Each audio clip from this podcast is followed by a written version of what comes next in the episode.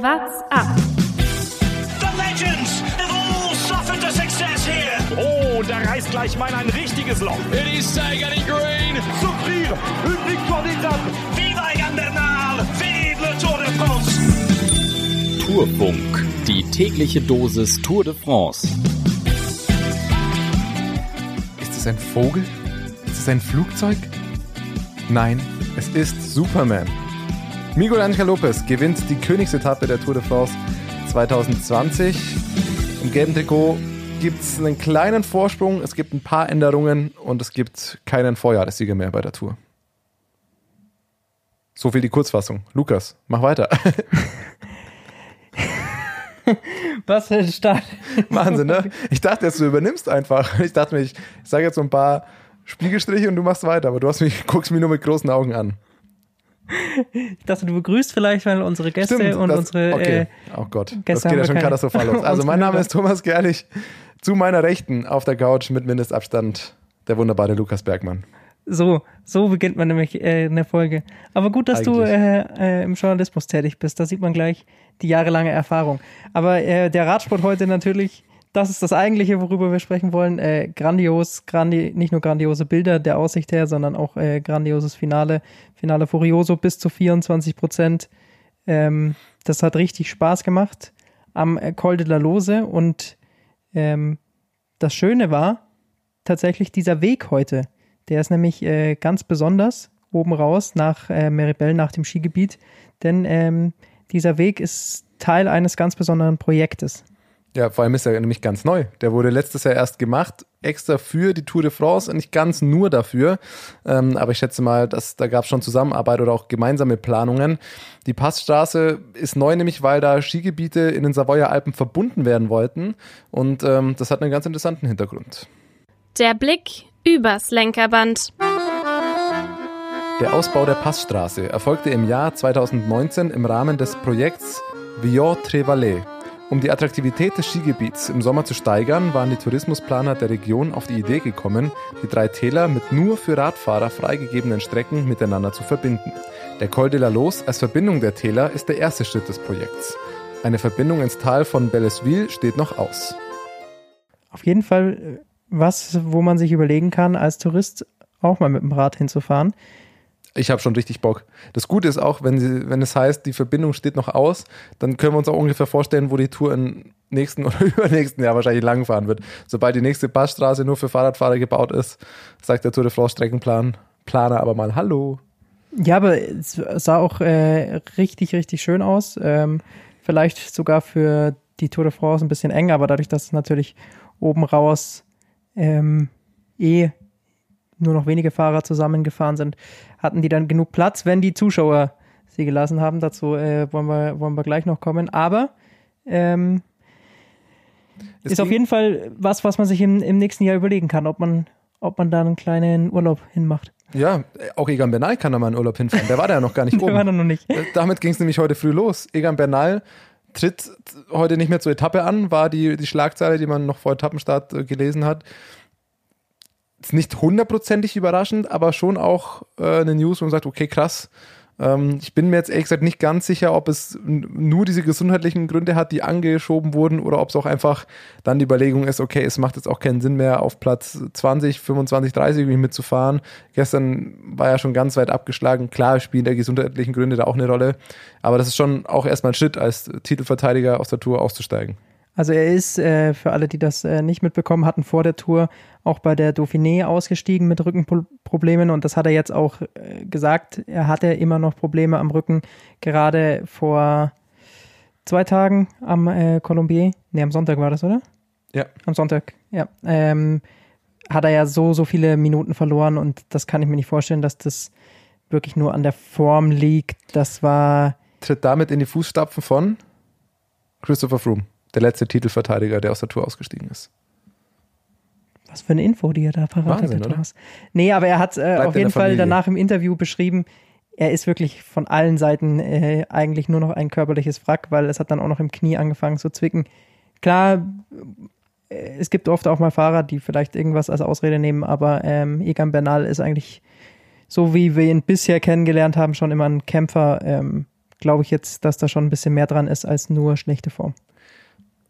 Mal komplett rein in die Spekulation. Ich hätte auch schon eine Idee, wer der nächste Fahrer ist, der aussteigt. Kommt aus demselben Land. Nairo. Quintana. Nairo Quintana sieht gar nicht gut aus. Er hat heute nochmal, glaube ich, 25 Minuten verloren oder verlieren lassen oder irgendwas. Also der Mann ist ja jetzt im Gesamtklassement aber ganz weit ins Niemandsland zurückgefallen. Es ist schon auffällig, dass auch nach seinem Sturz, in den ja auch ein Roman Bardet verwickelt war, der dann auch die, die Tour schon aufgegeben hat, äh, seit diesem Sturz läuft es bei ihm gar nicht mehr. Also das, ich kann mir nicht vorstellen, dass es nur Fitnessgründe sind, so weit wie er jetzt schon, schon abreisen lassen muss. Das ist, das ist wirklich eigentlich wirklich schade, weil er echt bis zum Ende der zweiten Woche auch einen richtig guten Eindruck noch gemacht hat und er für mich durchaus ein Kandidat für Top 3, äh, Top 5, Top 3 vielleicht auch noch gewesen wäre. Ähm, aber ja, der Mann, ich bin gespannt, ehrlich gesagt, auch so viel wie er heute kassiert hat, ob er dann nicht einen ähnlichen Weg geht wie Bernal und sagt, ja, dann, dann hört er lieber auf, wenn es ihm körperlich nicht gut geht, oder ob er sagt, dann rollt er halt auf Platz 37 oder 22 noch irgendwie in Paris ein. Meine Chance auf einen Etappensieg wird er, denke ich, auch nicht mehr haben. Genau, er war in diesen Sturz mit verwickelt mit Roman Bardet, der da eine Gehirnerschütterung davon getragen hat und dann auch ausgestiegen ist einen Tag später. Und bei Quintana sieht es seitdem überhaupt nicht mehr gut aus. Schauen wir mal, wie sich die nächsten Tage entwickelt. Aber das war heute jetzt auch nicht so ein bewusstes Zurückfallen, glaube ich, sondern äh, ich glaube, ihm geht's einfach, ihm geht's einfach nicht gut. Ganz anders. Die Spitzengruppe. Ähm, Täglich grüßt das Murmeltier. Ich, ich habe mir schon Kemmler. zwischenzeitlich kurz gedacht, ob ich dieselbe, ob ich die Wiederholung von der Etappe gestern schaue. Carapaz, Alaphilippe, Lennart Kemmler vorne. Habe schon gedacht, okay, Carapaz wird sich wahrscheinlich auch denken und nicht der schon wieder. Ähm, hat heute dann aber, ja, hat er wahrscheinlich noch mal ein paar mehr Körner als Kemmler, der gestern da wirklich, glaube ich, alles rausgehauen hat. Der war dann der Erste, der aus der Gruppe dann doch abreißen lassen musste.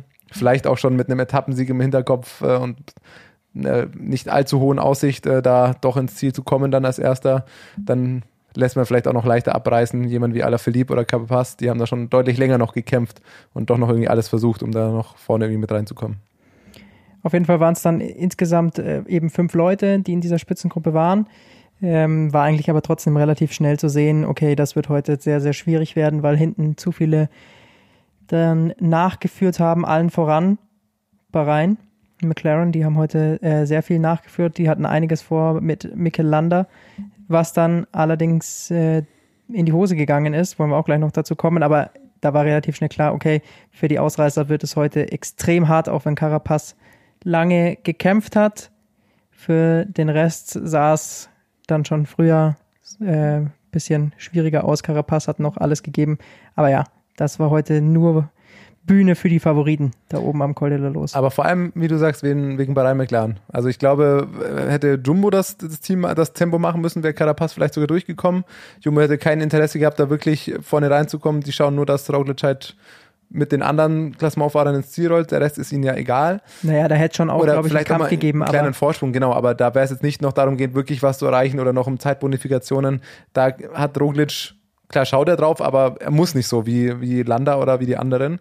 Ähm, also da flucht Carapaz vielleicht ein bisschen auf, auf Bahrain, weil die haben das Tempo dann so hoch gemacht, dass, dass sein Vorsprung dann nicht mehr gereicht hat. Interessant dann aber auch, dass Landa dann auch mit der Erste war, der dann rausgefallen ist. Also unser Kollege Nico hat es vorhin in WhatsApp geschrieben, ganz passend. Landa war einfach zu lange bei Movistar. Den ganzen Tag das Team fahren lassen und dann beinahe als erster GC-Fahrer rausfallen, trifft an sich irgendwie ganz gut. Also es tut mir echt leid um, um, um Landa, aber ähm, wenn das Team die ganze Zeit vorne fährt, dann sollte man vielleicht auch noch ein bisschen länger dranbleiben oder schon ein bisschen früher merken, dass das Tempo vielleicht auch für einen selber zu hoch ist. ja, vergangenes Jahr haben wir genau dasselbe eben bei Movistar gesehen mit Quintana. Gut, Landa ist heute nicht komplett abgeschlagen gewesen und nicht ganz so viel rausgefallen. Er ist, glaube ich, siebter heute immer noch geworden bei der Etappe. Aber das Ziel war natürlich, äh, das Podest nochmal anzugreifen für Landa. Und das ist jetzt doch in weite Ferne gerückt, weil Miguel Angel Lopez heute einen richtig starken Tag hat, er nicht nur die Etappe gewonnen hat, sondern damit auch auf Platz drei in der Gesamtwertung springt. Er sah verdammt gut aus und der Mann ist Schnell. bei jeder Rundfahrt, großen Rundfahrt, bei der er bisher angetreten ist, gut, bei seiner ersten Vuelta ähm, hat er es nicht ins Ziel geschafft, aber danach immer aufs Podium gekommen. Ja, der Mann ist äh, absoluter Wahnsinn. Er hat es heute wieder gezeigt, dass er auch in der Grand Tour in der dritten Woche auch nochmal richtig was, was raushauen kann. Absolut stark. Er gehört definitiv zu den Gewinnern heute. Ist und der auch Mann ist stark, auch weil erst es in- 24. Nee, 26 schon. 26 Hm, ist Er ist schon. 26, also er ist nicht mehr in der Nachwuchswertung. Ähm, aber jetzt hast du, jetzt hast du mit dem Alter hast du mich komplett aus dem Konzept gebracht. Äh, was ich, äh, genau, was so ich auch Fake sagen wollte, News auch noch, einfach mal was behaupten. Äh, was, ich, was ich eigentlich sagen wollte, ist auch stark bei, bei der ersten Tour de France Teilnahme einfach gleich mal eine Etappe zu gewinnen. Das ist natürlich auch nochmal eine, eine starke Ansage, was auch nicht jedem Fahrer gelingt. Mit zu den Verlierern des Tages, auch warum, ähm, Angel Lopez jetzt auf dem Podest ist, ist natürlich Rigoberto Uran. Der ist heute nur als Neunter ins Ziel gekommen, hat insgesamt zwei Minuten jetzt auf Angel Lopez kassiert. Also dann auch im Bereich zwischen 1 und 1,30 auf die, auf die anderen Top-Fahrer da oben. Und ähm, der ist jetzt auch im Gesamtklassement von Platz 3 auf 6 abgestürzt. Ist auch schon 3 Minuten 24 ähm, hinter, der, hinter Roglic. Für den könnte es an Etappe wie heute das, das Podium gewesen sein, weil wenn man, wir werden nachher noch auf die nächsten Etappen schauen, so ganz viel im Gesamtklassement bis zum Zeitfahren äh, wird da schätzungsweise auch nicht mehr passieren. Und Astana hatte heute, glaube ich, so ein bisschen geplant, eigentlich mit Isagir ähm, so eine Relaisstation nach vorne zu schicken. Das hat dann nicht ganz funktioniert. Äh, Michelangelo Lopez musste dann trotzdem alles eigentlich alleine machen. Ähm, und das war sehr, sehr beeindruckend, wie er das hingekriegt hat gegen Roglic und gegen Pogacar. Hatte ein bisschen den Vorteil, dass Pogacar und auch ähm, vor allem Roglic ein bisschen taktiert haben dahinter. Denn es gab, als seine Attacke ähm, nach vorne gegangen ist, ist ja nur Sepp Kass mitgegangen. Beziehungsweise hat sogar Sepp Kass, glaube ich, äh, attackiert und, und Lopez ist dann mit. Und Roglic hat bewusst rausgenommen und hat mit Pogacar abgewartet. Das war genau der, das Glück, glaube ich, für Lopez, dass er heute diese Etappe gewinnen konnte. Absolut. Ähm, das war für, für Lopez war dann vielleicht der lachende Dritte in der ganzen Konstellation. Für den war das top. Dann ist er weggefahren. Irgendwann hat man auch gemerkt, okay, ganz viel Vorsprung oder viel Zeit will äh, Roglic jetzt auch nicht zulassen für Lopez. Und er hat dann auch noch gemerkt, dass eben äh, Pogacar hinter ihm sichtlich zu kämpfen hatte an einer der vielen richtigen Stichwände, die da drin waren. Und dann hat er einen schwachen Moment von Pogacar genutzt, um dann eben mal durchzutreten. Dann am Ende auch nochmal 15 Sekunden auf Pogacar rausgefahren. Das gibt jetzt dem Gesamtklassement natürlich schon mal einen ganz guten Rahmen. Und ich habe es gerade schon gesagt, weil bis zum Zeitfahren, glaube ich, im Gesamtklassement da nicht mehr viel passieren wird.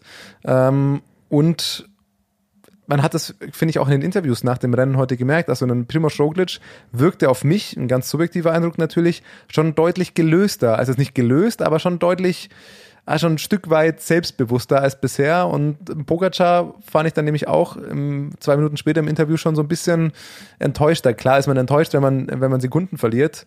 Ähm, aber Tadej Pogacar wird trotzdem so wie es aussieht, noch auf dem Podium oder wahrscheinlich auch Zweiter der Tour werden. Ähm, aber das war wirklich schon so, also die wirkten auch beide auf mich schon so, als ob die das heute schon so als, als letzte Vorentscheidung im, oder im Kampf um das gelbe Trikot wahrgenommen hätten, auch für sich selbst. Ja, es war das Interview von Pogacar zum, als Träger des Bergtrikots. Da wurde er dann gefragt, ob das jetzt natürlich sein Ziel ist. Äh, müssen natürlich dann die Tourverantwortlichen fragen, wenn er da so im gepunkteten Trikot sitzt.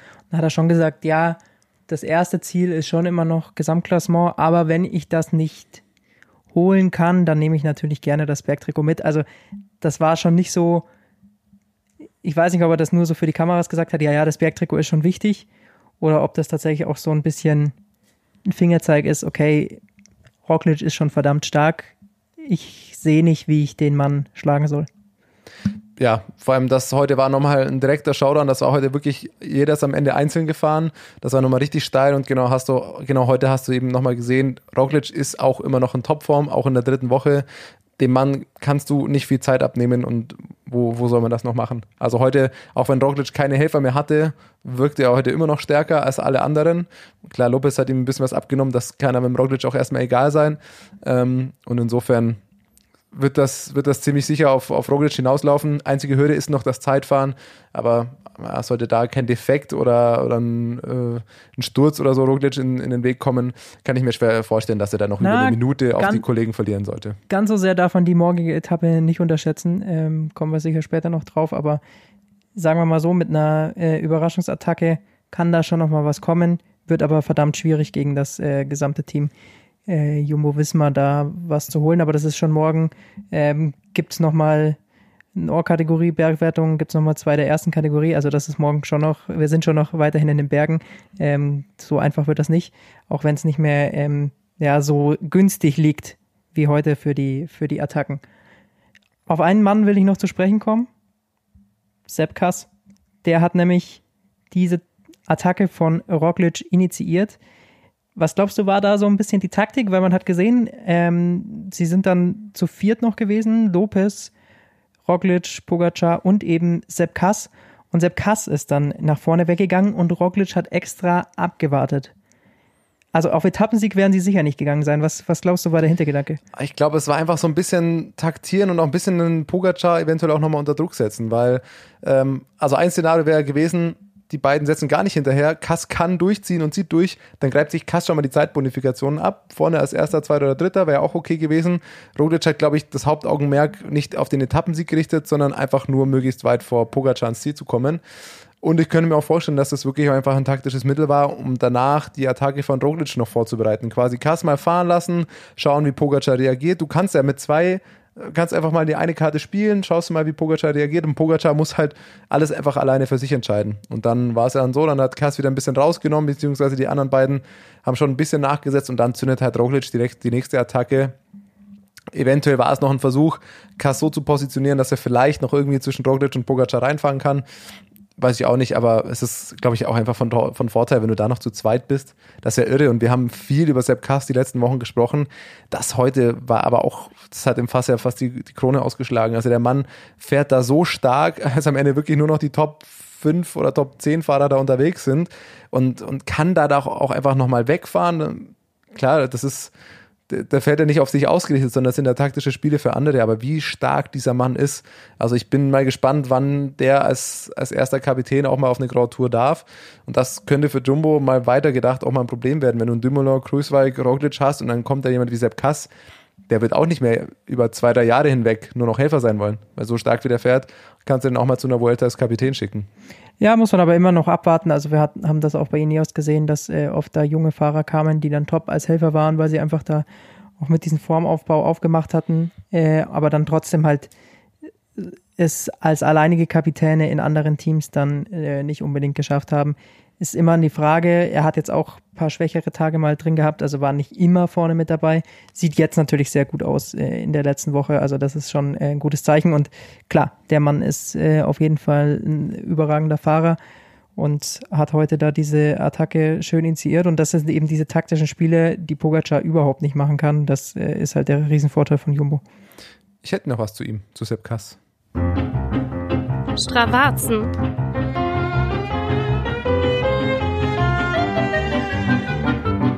Ja, das sind einfach schöne glatte Zahlen, die wir da heute besprechen können.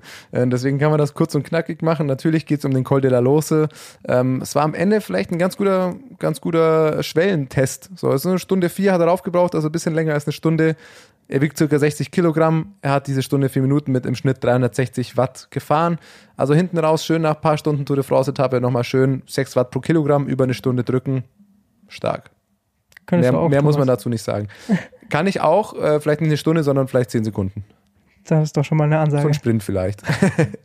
ja, das ist, das ist absoluter Wahnsinn natürlich. Ich bin ja eh gespannt ähm, eigentlich auf die Wattwerte von äh, dann noch dem ein oder anderen Sprinter, der da hinten noch äh, nachkommt. Also was ähm, da noch für Steigungen oder sowas kamen. Letztes Jahr haben wir gesehen, dass André Greipel an der La Planche de Belfi sein Rad dann hochgeschoben hat. Mal schauen, ob, ob André heute da hochgefahren ist. Nee, also das, was man vorhin gesehen hat, sind, glaube ich, alle drüber gerollt. Also ich habe jetzt keinen laufen sehen, tatsächlich. Brian Gokar ist rausgefallen. Also Stimmt, zwei Brian Gokar und Jens de Bischere, das sind die zwei Kollegen, die heute das Zeitlimit nicht geschafft haben. Ähm, die sind heute rausgefallen, sonst haben es alle geschafft. Auch Sepp Mendet hat wieder sehr stark arbeiten müssen dafür, aber auch er kam, glaube ich, auch noch sechs, sieben Minuten vorm Zeitlimit, also relativ souverän da noch drüber. Das war schon stark. Ein Ding noch, wenn man über Wattwerte spricht, das nur als Tipp für alle von euch, die auf Strava sind, schaut jetzt mal auf die Aktivität von Lennart Kemner eben und nehmt euch da mal dieses Segment, die letzten 30 Kilometer ähm, der gestrigen Tour de France Etappe gibt's. Vor allem da ganz spannend, wenn man da in die Analyse geht und sich die Wattkurven anschaut, für die, ich hoffe mal, das interessiert noch wen so wie mich, ansonsten verlieren wir gerade alle Hörer. Ähm, ist ganz spannend, dass es zweigeteilt bis zur Passhöhe sind da ordentlich Spitzen drin, ist das ein bisschen unrhythmisch. Sieht man nämlich ganz gut, wo mal eine Attacke gesetzt wurde oder Kemner was zufahren musste. Sobald er dann seine Attacke gesetzt hatte und alleine unterwegs war, ist das eine nahezu glatte Kurve. Aber das sind die Wattwerte einfach ziemlich stabil für die letzten, ja, schon 20 Minuten sowas. Ähm, ist ganz schön anzuschauen, weil es sieht die schön zweigeteilt ist, wo muss man noch gegen den anderen fahren und wo ist nur noch Aeroposition und konstant durchtreten, so viel wie geht. Das hat Ganz man ja gestern, gestern gesehen bei seinem Sieg, dass er da dann, als es flacher wurde, ähm, eigentlich da einen sehr, sehr ruhigen Tritt hatte, dann war es ja wirklich nur noch ein Zeitfahren gegen Carapaz. Und ähm, so Das hat er das dann auch ins Ziel gebracht. Das kann er auf jeden Fall sehr gut. Das haben wir gesehen. Aber zu, diesem, der, zu der Zeitbonifikation haben wir äh, noch eine Frage beko- reinbekommen. Und zwar betrifft die Caleb Ewan. Dass man Caleb Ewan so oft hinten sieht. Wir sprechen es oft an. Caleb Ewan ist ein kleiner Mann, der müsste eigentlich doch am Berg eigentlich äh, ein bisschen stärker sein, aber trotzdem fährt der meistens noch mal ein Stück weiter hinten als so jemand wie Bennett. Ja, ich denke, das hängt halt damit zusammen, alles, was du an, an Spritzigkeit und an Explosivität und an Schnellkraft hast, kannst du halt nicht in der, in der Ausdauerfähigkeit haben. Und die Sprinter tun sich da alle schwer und Caleb Ewan, ja, er wiegt jetzt nicht super viel, aber er ist halt auch nur 1,65 groß. Also vom äh, Größen-Körpergewicht-Verhältnis ist er dann doch halt ein relativ normaler Sprinter, der halt schon ja, kräftig jetzt im Radfahrer-Sinne kräftig ist ähm, und auch er ist da jetzt kein Leichtgewicht. Äh, sieht zwar jetzt nicht ganz so, so massig aus wie vielleicht ein Alexander Christoph, ähm, aber ja, wiegt auch noch fast 70 Kilo äh, für 1,65. Das ist jetzt, wie gesagt, nur im Radfahrerjargon halt schon auch eher ein klassischer Sprintertyp, dem das Bergauffahren halt einfach nicht so liegt. Den werden wir dann eher in Paris wieder sehen, wenn er wahrscheinlich links und rechts an allen vorbeifliegt.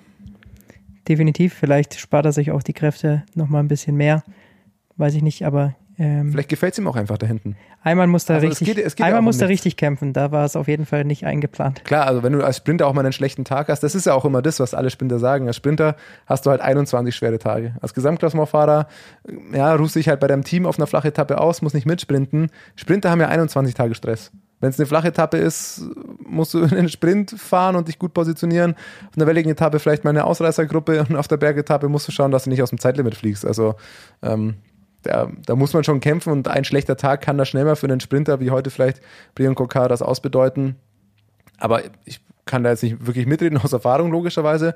Aber ich kann es mir auch einfach vorstellen, dass zum Gruppetto dann vielleicht auch einfach mal ganz, ganz, ganz chillig ist vielleicht. Also klar, wenn am Berg musst du dann kämpfen, aber ob du jetzt fünf Minuten, vier Minuten oder zehn Minuten vorm Zeitlimit reinfährst, ist ja dann auch egal. Die werden schon annähernd im Griff haben, wie schnell sie ungefähr fahren müssen, schauen, dass sie da in der Gruppe bleiben. Caleb Ewan hatte immer seine vier Leute um sich rum, die ihn da eskortiert haben. Und dann rollt er dann halt einfach irgendwann ins Ziel ein. An den Bergetappen und in Paris greift er wieder an. Dann haben wir jetzt über die Gesamtwertung schon gesprochen. Über die anderen Wertungen brauchen wir heute zumindest, was das Sprinttrikot angeht, ähm, nicht viel verlieren. Da gab es zwar eine Sprintwertung, aber ähm, dadurch, dass dann die Ausreißer vorne weg waren, ging es da hinten, glaube ich, dann um zwischen Sagan, Bennett, um Bennett hat nochmal zwei Punkte mehr Vorsprung jetzt, aber das ist ja marginal. genau, Trentin ist auch wieder mitgesprintet. Also Sagan konnte nichts aufholen. Das ist vielleicht die, die, die, die einzige Lehre daraus. Da wird es dann auf Etappe 19 sicherlich nochmal eine Attacke von Bora geben, die dann übermorgen erst. Ähm, Im Bergtrikot, da hat sich allerdings ein bisschen was getan. Dadurch, dass es heute zwei Bergwertungen der Ohr-Kategorie gab. Die erste mit 20 Punkten, dadurch, dass das andere eine Zielankunft war, sogar mit doppelten Punkten. Also da gab es 40 hinten raus. Und die hat, äh, dadurch hat sich dann Tadej Pogacar äh, heute das Bergtrikot gesichert. Er hat jetzt äh, einen gehörigen Vorsprung und es ist genau das passiert, was die Tourverantwortlichen in den letzten Jahren eigentlich recht gut immer hingekriegt haben, dass eben nicht die Gesamtklassementfahrer so im Vorbeifahren ein Bergtrikot holen können. Dieses Jahr sieht schon sehr danach aus. Ja, also es wird am Ende, wir schauen jetzt die äh, Bergwertung aktuell ist Pogacar vor Roglic vor Miguel Angel Lopez. Das ist das Gesamtklassement-Trio in durchwürfelter Reihenfolge. Und es sieht schon auch so aus, als dass es am Ende ungefähr um die drei auch geht, wer das Bergtrikot holen wird. Wenn wir gleich auf die Etappe morgen schauen, sprechen wir da auch nochmal drüber. Aber ähm, die beiden haben jetzt gerade heute mit diesen mit diesem Bergfinish, das der einzige Bergwertung, die doppelt gezählt hat. Und da waren die die ersten drei der Etappe auch, haben sich da heute also die Punkte geholt. Ähm, und ja, Pogacar hat jetzt zum Beispiel schon 30 Punkte Vorsprung vor Cosnefroy, ähm, der übrigens nicht mehr viel machen wird, aber auf den müssen wir auch gleich noch zu sprechen kommen. Ähm, ich denke mal, dass es sich einer von den dreien holt. Nicht zu vergessen ist auch, auch beim Zeitfahren gibt es nochmal 10 Bergpunkte, weil es ein Bergzeitfahren ist. Ähm, also könnte ich mir vorstellen, dass da ein Pogacar oder ein Roglic ähm, dann am Ende doch, ich glaube nicht bewusst drauf gehen, aber einer von beiden wird das Bergtrikot wahrscheinlich noch mitnehmen. Das äh, ist auf jeden Fall zu befürchten. Ich finde es ja immer schön, wenn die Trikots da ein bisschen verteilter sind und dann nicht da auch noch von anderen Fahrern drum gekämpft wird Aber und lass das nicht uns- so im Vorbeifahren kommen. Lass uns über Cosnefroy sprechen, der das heute verloren hat, weil der ist heute auch noch aufgefallen. Ausreißer und Ausrutscher. Ja, und zwar war es am Col de la Madeleine, dieser erste Berg der, erst, äh, der Ohrkategorie, der heute überfahren wurde. Und es war schon relativ schnell klar, dass es für Benoit Cosnefroy nicht möglich sein wird, dieses Bergtrikot heute zu halten. Ganz einfach, er hatte 36 Punkte vor der Etappe. Allein im Ziel gab es ja schon dann nochmal 40 für den ersten. Das heißt, er hätte heute an diesem Col de la Madeleine auf jeden Fall irgendwie Punkte holen müssen. Er ist da, glaube ich, schon fünf Kilometer vom Gipfel aus einer Gruppe von 20, 30 Personen rund ums gelbe Trikot dann schon rausgefallen. Aber es war einfach sehr, sehr schön zu sehen, wie er darum gefeitet hat. Also der, er ist ein, Mann will einfach noch unbedingt leiden, ne? Er will wirklich Also ich fand unbedingt am. Col de la Lose fast Ausreißer krasser. für mich. Ja, absolut. Meine These ist ja, er macht das nur für die Fotos, weil so ein Painface, das verkauft sich sicherlich gut auf Instagram.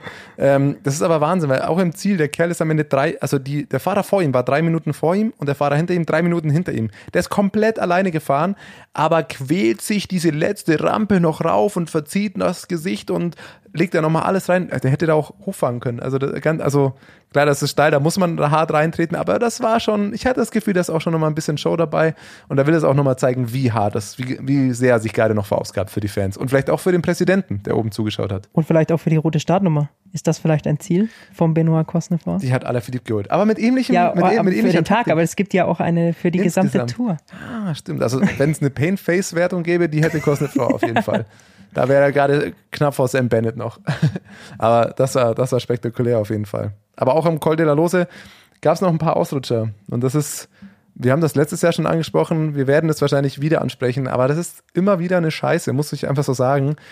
Wie nah die Fans und jetzt unter Corona-Bedingungen noch mehr natürlich, wie nah die Fans den Fahrern kommen. Und wir hatten es heute in einer ganz entscheidenden Situation, glaube 1,52 Kilometer vor dem Ziel, gerade äh, Lopez gegen Roglic, gegen Pogacar, die absolut entscheidende Phase der Etappe. Und Pogacar musste mit seiner Hand noch zweimal irgendwie einen Fan abhalten oder sich noch wehren und sonst wie er wird das nicht als Ausrede nutzen und ich glaube auch nicht, dass es den riesen Einfluss hat. Er war, hatte einfach die Beine nicht genug dazu da, aber das bringt ja so einen Fahrer nochmal aus dem Tritt. Das, das, das, da greifen diese Leute einfach in diesen sportlichen Wettkampf mit ein, was ich eine absolute Sauerei finde, dass man sich da selber nicht im Griff hat. Geh einen halben Meter weg, brüll ihn an. Jetzt unter Corona-Bedingungen habt den Mundschutz auf, halt einen Meter Abstand, brüll trotzdem, alles cool. Aber die Leute, die dann nebendran rennen, die noch eine Fahne reinhalten, haben wir wieder gesehen, die da irgendwie reingreifen, die ohne Mundschutz da Gesicht auf Gesicht gehen. Es ist eine absolute Katastrophe und da kann ich mich auch nicht genug drüber aufregen. Und das war eben auch ein Problem dieser noch engeren Straßen, weil gefühlt war es dadurch eh schon sehr, also dadurch, dass es eben nur eine Straße für Radfahrer gebaut ist, ist die einfach ein bisschen dünner. Und dadurch selbst die, die quasi Abstand halten, standen schon sehr nah an den Fahrern dran und dann gehen dann noch welche in die Mitte. Da ist dann einfach halt nicht mehr viel Platz. Ähm, Finde ich, fand ich sehr, sehr grenzwertig natürlich heute. Also, dass Pogacar da beinahe eine austeilen muss, während er äh, eigentlich versucht, an Roglic dran zu bleiben, ist, äh, ist dann äh, wirklich absurd. Ja, ich habe noch eine kleine Geschichte, die Ausrutscher und Ausreißer zugleich ist. Hat nichts mit der Tour zu tun. Ich finde sie trotzdem stark genug, dass wir sie hier kurz erwähnen können. Ähm, es geht um die Luxemburg-Rundfahrt, ähm, wo zum Beispiel John Degenkolb heute ähm, auch gefahren ist. Äh, da wurde heute das Rennen seitens der Fahrer quasi neutralisiert, weil es da gestern auf der Etappe wohl schon gefährliche Situationen gegeben hat mit Autos, die im Weg rumstehen. Das heute wohl wieder ähnlich war, haben die Fahrer quasi das boykottiert und protestiert, haben angehalten nach 18 Kilometern, dann sind sie 100 Kilometer einfach neutralisiert gefahren, bis sie in einem abgesperrten Bereich dann waren und haben daran das Rennen erst wieder eröffnet. Ist für mich Ausreißer, dass die Fahrer sich da zusammentun, dass sie ihre Position nutzen. Ohne Fahrer gibt es keinen Sport, stark. Ausrutscher ist natürlich, dass es ja auf einer Rundfahrt, klar, es ist jetzt nicht die höchste Rundfahrt überhaupt, aber dass da zu solchen Situationen überhaupt kommt, aber ich finde es eben eher gut, dass die Fahrer ihre Position nutzen, um auf so ein Thema Sicherheit gerade in den letzten Wochen, das haben die alle Radsportfans im Kopf, da eben nochmal mehr Aufmerksamkeit eben dafür zu bringen, finde ich gut. Dann schauen wir auf die Etappe morgen. Es geht doch nochmal in die Berge. Insgesamt vier Bergwertungen. Fünf Fünf sogar. sind's, fünf sind's, genau. Ähm, einmal Ohrkategorie, zweimal erste Kategorie, einmal zwe zweite und einmal dritte. Insgesamt werden also 47 Bergpunkte vergeben. Trotzdem möchte ich als allererstes natürlich äh, auf die Ohrkategorie äh, zu sprechen kommen. Dort gibt es nämlich auch nochmal Bonussekunden. Das Ganze allerdings 30 Kilometer vor dem Ziel. Jetzt ist die Frage, Pogacar hat eigentlich keine andere Chance mehr. sehen wir vielleicht doch mal ein bisschen mehr eine überraschende Attacke. Ich bin gespannt, ich wie fit er, ich bin gespannt, wie fit er ist, weil heute hat man auch so ein bisschen gesehen, ähm, war vielleicht taktisch nicht ganz das Klügste, so auf Teufel komm raus an Roglic dran zu bleiben. Das hat ihm am Ende auf den letzten 300, 400 Metern dann fast nochmal 10 Sekunden gekostet. Wenn er, glaube ich, seinen Stiefel durchgefahren wäre, wäre er, glaube ich, knapper an Roglic dran geblieben. Aber gut, das ist natürlich von außen auch leichter gesagt. Aber vielleicht sieht man ihm da dann sein junges Alter doch noch äh, ein bisschen an. Wäre er vielleicht ein bisschen cooler geblieben, hätte er das ein bisschen mehr in Grenzen halten können. Er sah schon sehr fertig heute aus. Bin ich gespannt, wie, wie er das morgen verkraftet. Also dadurch, dass es nach dem Berg eben noch 30 Kilometer ohne Berg ins, zum Ziel sind, glaube ich nicht, dass wir morgen einen Gesamtklassementfahrer, einen Gesamtklassementfahrer auf Etappensieg fahren. Nee, ich glaube auch Ausreißergruppe. Ist das richtig rum? Genau. Ähm, deswegen schätze ich, wird da eine Ausreißergruppe. Das ist morgen eigentlich die letzte Chance für Ausreißer nochmal und da werden wir einige sehen. Ich bin mal gespannt tatsächlich, ob Leute wie, hat man irgendwie oft spekuliert, ein Buchmann, ein Pinot, ob einer von denen vielleicht nochmal versucht, ähm, da nochmal reinzugehen, vielleicht auch Max Schachmann oder so, dass die da nochmal mitmischen, weil es morgen die letzte Chance eigentlich für eine Ausreißergruppe ist. Ähm, und deswegen denke ich, wird die Ausreißergruppe da schon durch sein. Ich glaube auch, dass morgen ein Ausreißer gewinnt. Dazu ist es nach diesem letzten Berg einfach noch zu lange, dass ein Gesamtklassementfahrer eine einzelne Attacke setzen könnte. Falls das nicht passiert, klar, dann wird Pogacar gehen, allein schon wegen der Bonussekunden oben am Berg. Ich halte es aber für das Wahrscheinlichste, dass es morgen nochmal eine Ausreißergruppe geben wird. Danach haben wir eine ziemliche flache Etappe, dann ist das Zeitfahren am Samstag, dann Paris, also für Ausreißer. Und da gibt es ja einige, die mal nochmal was versuchen wollen. Ähm, Aber das ist- morgen die letzte Chance sein. Genau, ich glaube auch eine Ausreißergruppe. Die Frage ist nur, wenn er nochmal Sekunden aufholen will, dann muss er das morgen eigentlich tun. Ähm, Danach Etappe, noch so lange. Das ist noch ein Berg, da fährt Roglic oben noch nicht alleine. Da hat er noch ein, zwei Helfer und äh, die werden ihn dann in der Abfahrt, Roglic kann gut abfahren und dann auch glaubst du, der ist, verdammt, der ist verdammt steil? Hast du dir mal das, äh, die Ja, Steigung angeguckt? Das stimmt, darüber Das muss man ist sprechen. Sechs Kilometer im Schnitt mit über 11 Prozent. Also die, auf die sechs Kilometer sind ordentliche Wände drin. Stimmt absolut. Es ist ja, glaub ähnlich ich, wie heute. Mit dem, da weiß ich nicht, ob da so viele, ähm, also Sepp ist Kass vielleicht. Er ist Sepp Kass vielleicht, aber so ein Dümula oder so hat man heute auch gesehen. Weiß ich nicht, ob da so viele Kommt darauf an, ob Pogacar wirklich so früh schon eine Attacke setzt, dass das Tempo so hoch ist. Ich glaube, Jumbo Wissen wird schauen, dass das Tempo morgen noch nicht zu hoch da diesen Berg ist. Und ja, selbst wenn nicht, ich glaube, im Mann gegen Mann, auch in der Abfahrt, kann Roglic eher mit Pogacar mitgehen und zur Not hat er noch Sepp Kast dabei. Danach geht es noch zu lange, als dass es für Pogacar wirklich was wäre. Aber wir kennen von der Vuelta letztes Jahr äh, Solo-Attacken von Pogacar. Dem Mann ist viel zuzutrauen. Klar, ich möchte das jetzt gar nicht abhängen. Ich glaube nur eher, dass es eine Ausreißergruppe wird und dass Pogacar morgen auch nicht viel. Ich glaube nicht, dass Pogacar morgen. Aber er Zeit wird's auf- probieren. Er wird es vielleicht versuchen, ja. Das, er Das wird ist seine seine, letzte seine Chance, Chance wahrscheinlich vor dem Zeitfahren und eine Minute bis zum Zeitfahren für, ist für ein Zeitfahren auch zu viel. Also wenn er wirklich all in auf Gesamtklassement gehen will, dann wird er morgen nochmal was versuchen. vielleicht. Und das hoffe ich auch, dass das Team ihn lässt. Kann natürlich auch sein, dass sie sagen, sicher das Podium ab. Fände ich sehr, sehr schade. Ist aber natürlich für UAE wäre das äh, ein extremer Erfolg bei dieser Tour de France. Kann auch passieren. Ich habe die Hoffnung, dass sie sagen, all in, alles oder nichts ähm, und da vielleicht dann ihn vorne, vorne fahren lassen. Ich bin mal gespannt auf, wie, auf die Konstellation der Ausreißergruppe morgen, weil es hat einen Effekt, glaube ich, dass ähm, in den Effekt ähm, auf die Ausreißergruppe, dass wir morgen nach 14 Kilometern sehr früh schon die Sprintwertung haben. Und es geht die ersten 14 Kilometer auch 200 Höhenmeter rauf.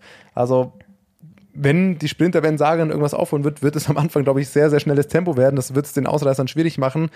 Vielleicht wird es dann eher nach der Sprintwertung oder am ersten Berg was, ähm, dass da dann eine Ausreißergruppe geht, weil davor, schätze ich mal, wird das Tempo schon ziemlich, ziemlich hoch sein.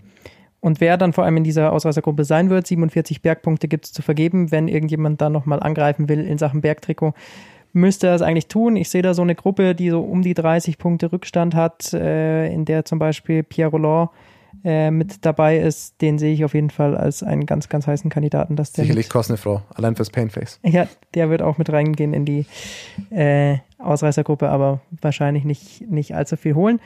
Also, Tipp für morgen, Ausreißersieg und dahinter Attacken von Pogacar. Mal schauen, wie Jumbo Visma kontert. Wir schauen es uns an. Die Tour biegt langsam auf die Zielgerade ein. Es sind nur noch vier Etappen. Wir freuen uns auf das, auf das Finish. What's up? Der Radsport-Podcast.